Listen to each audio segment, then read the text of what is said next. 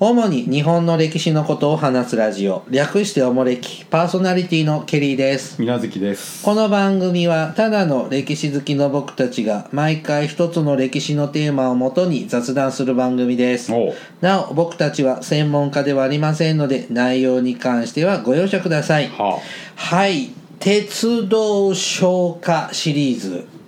あでですね不定山陽九州編はい、不定期な、あのー連載企画ですね連載連続企画ですねはい、はい、シリーズものですね4回目そうですね「続鉄道消化」版としては第4回目です第ねえっ、と山陰地方は終えていよいよ九州、九州地方でにすね上はい陸するんですね、うんちなみにこれね今さんあの鉄道消化山陽九州編をたどってるんですが、うんこれねどこまで行くの長崎長崎まで行くのそうやねあ長そう崎本線に行っちゃうみたいですねおーじゃあ将来的には新幹線でパーって行けるようになるコースってことですねああそうやねうんうん今だったら新幹線消化とか作りゃいいのにね 国家の繁栄の象徴なああで、ね消化って言葉は使わないのかな今ああ歌はほら曲は決まってんだから C 誰だって作れるじゃん、うんそうだよねうん作るおもれきで新幹線消 化募集するそうまあこういうので集まった試しがほとんどないのでねそうそうそうそううんでもさ今さ新幹線もさあ北海道から九州まであ鹿児島まで行けますよ、乗り継ぎはしなきゃいけないけど、うん、 2回乗り継ぎはいいのか東京で1回でしょ、えー鹿児島じゃあじゃあじゃあじゃあ函館出て、東京大阪はどうしても乗り換えながらなうんそれから博多か大阪かどっちかだろうねまあまあどっちかね、第1回は2回乗り換えなきゃ2いけな回いね東京とこっち大阪以南で1回は乗り換えうなんだか鹿児島行き東京から鹿児島行きで出てないからねないですねうんはい、またいつかやれたらいいですねはいえやっれとたらってことえ作れたらいいねあ、うん、できた加らいい減ねなこと言わないでえでもこうやってヒント出してさ作ってさ音楽の教科書とか載れば、意味がわからんえ大井川の水源守ろう新幹線とかさ、新幹線ちゃうし、うんリニア新幹線リニア揉めてますけどね、うんさてえっ、と今日は31番から文字からはいじゃあ1回目は1番目を歌いますよ、うん いきます3はい文字より起こる九州の鉄道線路はるばると行けば代理の里過ぎてここぞ小倉と人は呼ぶなんか音程が上手に取れてないおかしいねうんはい えーっと文字文字文字スタートなんですねまあそうですね対岸下関の対岸ですから本州は下関が、うんで九州の島の方は文字文字港文字島というかまあ文字です文ねうんあこれ見ると今の門司駅あはそうそうそうそう門司港門司港がもともとの門司駅今の門司港駅がもともとの門司でで今の門司っていう駅はあのお大ト里ンネルができてから青函青ちゃうあー関門トンネルができてから門司になったあ、えー僕行ったことないけど門司港の駅舎も文化財じゃないそうですね古い明治の建築あですれねは門司港駅あれが港の門司港駅、ううんえ今って在来線はうん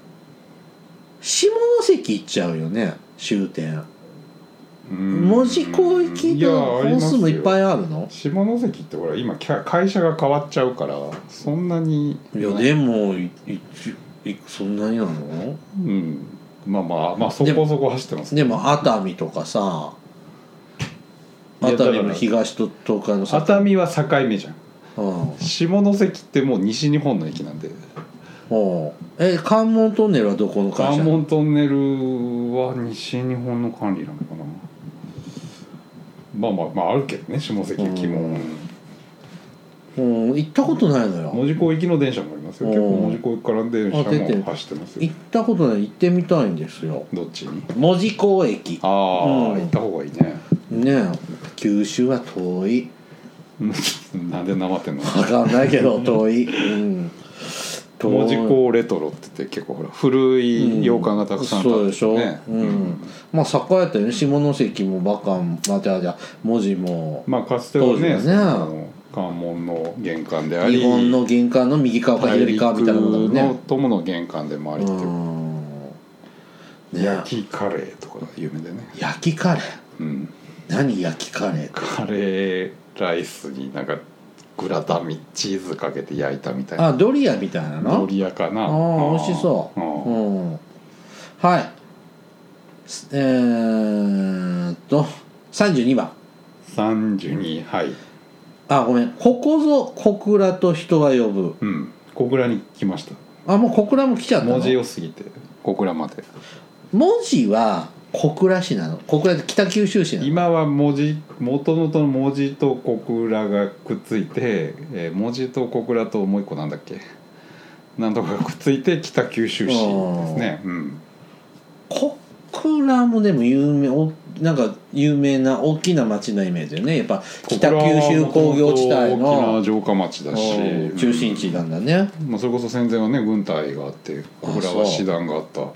おーうん最近までスペースシャトルまであったんだからねえーあれねスペースワールドね、うん行きたかったあれ行きたかった行きたかったスペースシャトル乗ってみたかった乗れなかったなあれそうシャトル乗れへんやん乗れないの見るだけやろあそうなの線路の旗にあったやつそれいろ俺宇宙船いろいろ乗りたいもん宇宙船にいろいろって他に乗れんのあのソユーズは乗ったもんどこで室蘭室蘭でソユーズなんか乗れんのソユーズあるあの月に行っへたーあそうあのなんかね俺もしこれ喋ってない喋ってなかったっけ知らんん室蘭だよねあのサマニに行くの分かれるとこって村苫小牧と苫小牧じゃあ苫小牧だうんに室蘭は先っぽあのあれ盲腸線の先でしょ、室蘭か苫小牧か忘れちゃったけど、うん、あの宇宙船のソユーズがあるんですよいやそうなんでそれれがソ連のねおうあの本当に月に行ったおうソユーズの予備機で、予備機うん、ういだっやて行ってないわけ行く予定がの子がダメだったらこっちが行くっていあうーだからクローンよはあ苦労うんってでそれがソ連の崩壊の時におう日本人があ売りに出されたんだへを買ったんだってえで個人所有がしんどくなってほ室蘭か苫小牧市に寄付されたかなんかでそれを展示してるうほ博物館があるんですようへえ知らないででその北海道行った時にそれ見に行ったらさうん「ああお兄さんたちどちらからいらっしゃるの?」ってあの係員の人が言うからほう「えケリーサンシティから来たよ」って言ったらほう「えケリーサンシティから?」じゃあ特別ですって言ってさ乗せてくれた乗せてくれたあ本当は常は乗れへんののふ非公開なんだけどそのガラス張りでほうあの封鎖されてるんだけどへえあの特別にぜひ乗ってくださいって言知ってあの乗せて乗せてもらったんだよなんでなんでわざわざケリーサンシティだからいや違う違う違うそのどうでもいい何なん何でその北海道まで行ってソユーズ見に行くのえなんかね2泊3日ぐらいでほなんか行くとこがなくなってきうて、ほうん、ほらこれ当時の写真うあで、うん、ここんなんもあるから珍しいから行こうかっつってあへえコックピットコックピットね乗せてもらって、あそういやちょっと待ってケリーさん若っどうでもいいんそれいつの話何年前えー、これね僕北海道の時ににに2010年あ苫小牧でしたああ、はい苫小牧市ですそうですねはいあの駅から歩いてね10分15分もかかんないとこにあるよーそうっすか、うんまあまあまあはいそんな小倉ですよそスペースシャトルはあった細々いな話 やねそれでスペースシャトルもあった小倉ですよもうないんでしょスペースワールドはなくなったしね、八幡製鉄所とかし新日鉄まあまあうん陽光路見えたでしょ線路かいらや記憶ないえ九州は行ってんだよ九州は行ってるけこの辺どは記者で撮ってる新幹線でああの在来線乗ってないん夜ですよ行で九州とか行ったことない行きました行ったうん水星に乗ったおじゃああーこっち行っちゃった行っちゃったのああのー小倉を取大ってない分で帰りはお鹿児島から那覇に乗ったからあじゃああー夜か夜なんであー寝ててそうかじゃあで小倉あとのはし町は全然降りたことない知ら立ち降りたことないですあはいそんなどんな大きく政令指定都市だもんねー北九州市はねねまあまあでかいよね普通の町がくっついた町だけどうんなんで北九州っていうようになったかは過去のおもれきでありましたいね言いましたのでね実はあんな名前の予定だったみたい過去の回何回か覚えてませんけど聞いてください、うんはい続いてですね32番なあ小倉終わりはいはいこれより汽車に乗り換えて東の浜に沿いゆかば城のうん行く橋うん宇野島を過ぎて中津に至るべし、うんへえ日報線ですねああな中津って唐揚げでしょ中津から揚げそうでよく知ってるおーいやうちのよく町知にっもてるっていうか唐揚げかよ中津といえばえだって中津唐揚げの店ってさああちらほらできてんですよできてるってもう遅いよそういつの話やペリーサンシティのね商工会議所三週の遅れぐらいだよ商工会議所の裏にできたの知らんもんそんな中津唐揚げがブームになったってちょっと前のい話だやよそうだけどできたんだもんねいやこんなとこで誰買いに来るんだろうなってとこなんだけどいや2軒目なんだよそれ、うん2店舗目なんだけどケリーサンシティにはうん日報線も結構古くからあるんだよねこの辺施設を買収してそうですねできてるやつだもんねは中津い中津ってあと何よ行かれた行ってあない本当に僕大分ってちゃんと行ってない福沢諭吉の、まあ、出出身生まれは大阪ですけどあ中津藩士ですからね彼はあそうだ聞いたことあるわうん、えー、唐揚げ食べてたんだ唐揚げは食ってないね一万円札は唐揚げでできてるよ自うなもんだね前は違いあますそうですかうんはい33番まだ中津の話なのうん中津は豊前の繁華の地うん来山陽来山よ第三葉の筆により名高くなりしやばいやば系をうん見るには道も遠からず、ほえー、豊前の国の中心地だったんですか中津、うまあ中津が大きいねおー川もあって山国川ああヤバ系のねおーやばいよやば系ヤバ系はヤバくないですねやまあヤバいっちゃヤバいけど本当に意味そういう意味じゃないライさんよって名前は知ってるしりとりによく出てた、しりとりうん、なんのおもれきの日本史用語しりとりでやっぱ「ら」で始まる言葉って少ないじゃあんよく使ってた、あそううん、誰か使ってあこんな人がいるんだと思っあーてよく知らないけど使ってましたが、まあ彼あっちゃこっちゃとこの瀬戸内とかうろうろしてるんでなんかあー大体瀬戸内の名勝地に行ったら来山陽の筆のなんとかだとかーこのなんとかっていう地名は来山陽がつけたとかっていうのが、あ放浪癖のある人なんですね広島のねもともと出身の人ですけあ学者じゃないのどなんか学者さんですうんねいいね、あちこち行けてあんたの方がいけるよいや旅行ではそうだけどさ仕事であっちの町こっちいのや町仕とかさ事じゃないですよ来山陽だってうん旅旅人半なの分仕事っちゃ仕事かもしれないけどなんかうちあんまりさ遠い町で仕事ってできないからさ、まああ仕な事たがはそねこのその辺でやってんだからうん土着な仕事になっちどゃうちから らドメスティックなそうですねはい34番34 「白雲かかる彦さんをうん彦山」って書いて彦さんね彦さんはい右に眺めてなお行けば汽車は宇佐にて泊まりたり八幡の宮に詣でこんうんえーどこでこれど宇佐宇佐八幡宮のとこですねうん彦山っていうね山が見えるじゃん日田彦山線って線上があったでしょで線路が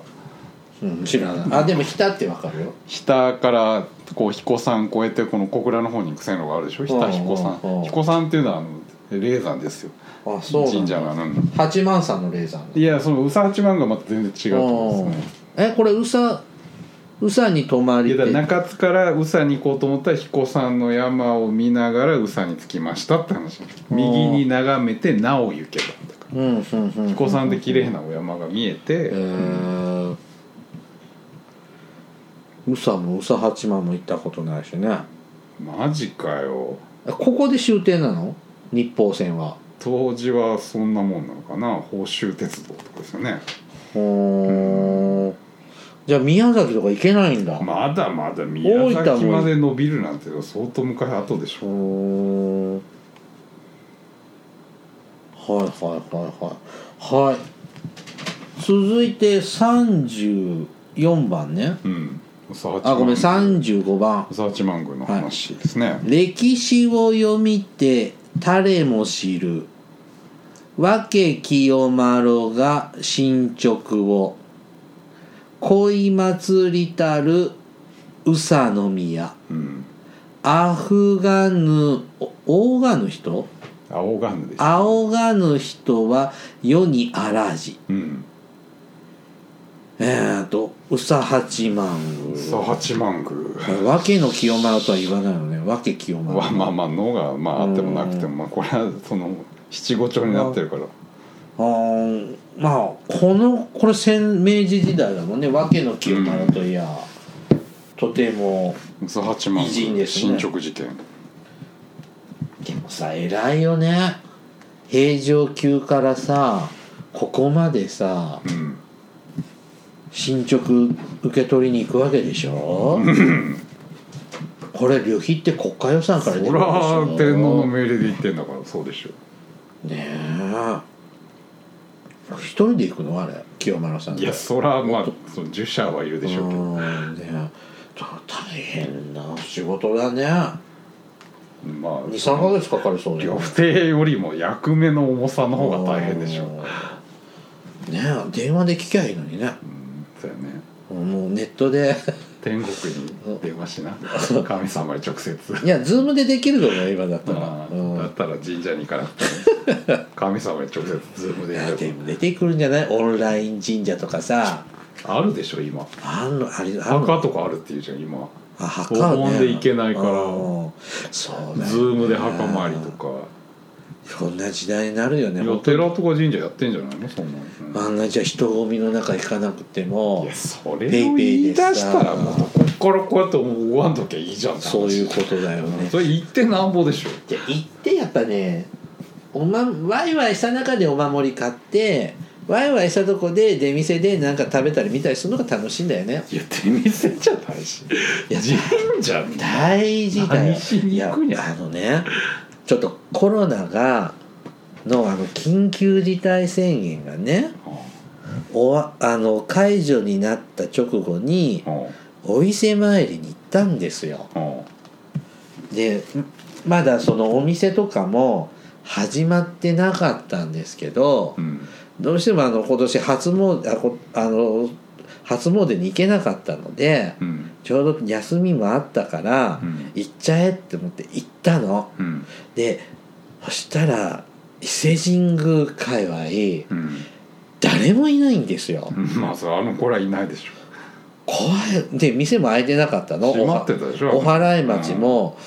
12軒しか空いてなくってで神宮の中も一っ子一人ほとんどこんな状態だよあれでしょなんか早じまいしてた頃でしょそ3時で終わりうきそとうか3時過ぎて侵入したやつもいたけあどそうなんや誰もいなくっていつもさ例えば伊勢神宮の内宮なんかうん宇治橋渡ってあの正殿でお参りして、でまた宇治橋に帰ってくるまで。うんやっぱさ人混みも多くて疲れるから、まあまあと人が途切れることはない時ね々さあの休憩所で休憩したりもしてさやっぱ30分から1時間ぐらいかかるんですよこ30でもこの間30分で行って帰ってきたからねうんでお払い町も閉まってるからうん休憩するとこもないからうんすぐ帰りましたそよりゃそうでしょ何にも面白くないもんそんなことないほおん前は神社に何しに来てんだって思いますりんご飴食べるんだバよカかえだからさあのね門前町って大事だよいやいやそれはその副次的な要素うでしょんあんまりねあっさりしたお参りでつまんない宇佐八幡宮なんか結構比較的門前にちょっとお店とかあってだからそういうの今閉まってたわけじゃんコロナの時はあの時はね今は大丈夫でしょ、うーん大丈夫になってるといいけどねうんうんいやまあ大丈夫だと思いますよだからさそんなのさ奈良からさ宇佐八幡までさただ行って帰ってくるだけなんて辛いだろうねはな何を言ってるかよくわかんないけど、い36番「小倉にまたも立ち戻りおう行けばオリオの左右左うん若松線と能形の道はここにて出会いたりうんえーっと日報線まあ宇佐八幡宮にちょこっと寄って小倉に戻ってきました戻ってみるのどれぐらいなのこれ小倉からはおうん宇佐は結構ありますね在来線で1時間2時間ぐらい2時間はかかんないかな遠いとこまで行ってうんえらいすごい寄り道ですがそれは宇佐八幡宮寄らんといかんでしょなるほどで小倉に戻っ戻っててオリオ折り寄って駅あるじゃオリオリオリオん何それオリオリオリオああひでえなここが何分岐点なのオリオでほらあのあ筑豊線か地筑豊本線で若松に行くやつとこう内陸の能形に入ってほうほうほうこうほうほうほう、この辺ってごちゃごちゃしてんだよね福岡のあたりってね炭鉱の絡みもあってねあうん柏飯とか有名じゃないですかオリオの駅弁そうバッテラって書いてるよ、バッテラうん、あどこにら資料えっ、とあお前ねのちゃんと紹介してないですけどこれ「鉄道商家の旅」というねえっと鉄交通博物館交通科学館が出してる本をただ僕と水無月さんが読んでる本が版が違うんで違うね君の方がな詳しいなケリーさんのはねえーっと昭和50年改訂版ですね平成6年第6版ああ20年ぐらい差がああーバりッまテすラサねバ寿司へえ、うんまあ有名って書いてあるよまあ、駅弁だけどねその柏飯っていうねいろいろあったよなんかカレーフグ飯とかなんかカレーがなんとかとか書いてあるのもあったしさはいまあここも分岐点の駅ですよじゃあオリオって有名なのでもうん本当に鉄道の分岐駅とまあまあましあてのもと街もとそうだよね鉄道のその要であるし、うんなるほどねはいさあ続いては37番37はいえー「走る窓より打ち望む海の景色の面白さ磯に貝掘る乙女ありうん沖に穂かくる小舟あり」うん捕獲るえー、っとどこを行ってるんですかこれは小倉と博多の間でしょの宗像とか海が見えるよまあうん砂地なんだね貝掘れるってことまはあねまあそうですね遠浅の海なのかななんか有明海みたいいやまあこの辺もずっと海岸線砂浜がねこうあーあるんです比ね較的近い、うそういう風景も見えますよ、ん、はいじゃあ38番「音に聞きたる箱崎の松かあらぬか人村の緑かすみて見えたるはうん八幡の神の宮ならん」うんまた八幡さん箱崎神宮箱崎神宮なんですか箱崎宮うんこれはなん有名なの箱崎宮知らない、博多も行ってないんでしたっけはあ、立ち寄りただけなんですよ千堀かんそうか敵国降伏っていうあの変額知らない変なことやねあのこう神社にこう額みたいなあのはがああっはてあはあはあはんじゃんあそこにあの元寇の時に五亀山上皇だっけが、かうん掲げたかあの記号した敵国の幸福っていうあはあがあんな戦争中に切手になったりして知らない知ら本な当にえーっと箱崎駅前の千代の松原はうん博多湾にえーっと博多湾に臨んだ景勝地でうん大森箱崎宮が大社大社うん箱崎宮があり、うん隣の貸衣宮とうん貸衣宮、足耳やと共に国の守護神として有名なんだって、ううんん、だから元寇の時ってことそうそうそえー、千代の松原ううんこれってあのあれ工場の月いやあれは違うあれはなんだっけ岡城かなんかあでし違ょうんですか、はいえー、あじゃあもう本当博多エリアに入ったんですでねもあの福岡市内ですよあー今箱崎部なんて箱崎あ本当貸しすぎてうんうんはいはいこんなとこなんですねはいうん39番サンキュー天の橋立美穂の裏この箱崎を取り添えてみじゃあ三松原と呼ばれたるおうその名も千代の春の色うん三大松原ああ明治時代はそうなんだね今普通三大松原っていうと三保の松原うとん、うん、唐津の虹の松原っていうのとあとなんだっけあ景品の松原かそれ福井だよね景品ってねあそうそう、あの敦賀の、うんねこれなんだけど当時は違うんだねうん天の橋だってまあ三保は一緒なのか、天の橋立松原も行ったことないけど、まあ、ずっと松ですけどねうんこうずっとまあねまあ確かに、うんうん、まあいろんなまあ、解釈もあるでしょうけど時代ではも、受けるでしょううんでもここはもう、まあ、それなりに今あうんのかな今もうど真ん中だしね町の、ーん昔はね本当にその現行の頃は本当に箱崎空の前が戦場だかんら海岸線だったんでしょうけどはい最後今日最後ね40番ありはいうんうん織物産地と知られたるうん博多は黒田の城の跡うん川を川を隔てて福岡のうん町も間近く間近く町も間近く続きたりはい博多まで来ましたよ織物産地なの博多織まあ今はねそのもう大体伊藤編の産業ってダメになっちゃったけど博多織っていうのはもともと高級なあそうあうん、着物地ででも博多人形とかあるしね博多人形なんかも博多織のあねー織とか有名じゃん有名っていうかまあ今はですねわかんないけどなんか博多と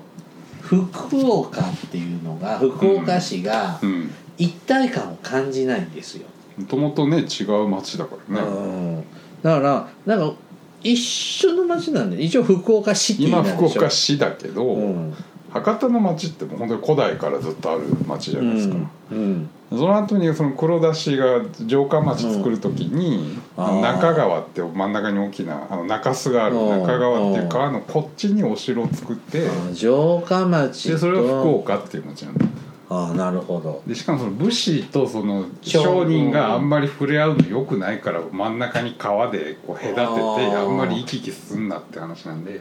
だからなんか成り立ちが違う馴染みがないものとしてなんかそのよくさ「どこそこの町を紹介します」っていあうー番組と雑誌とあるじゃんか。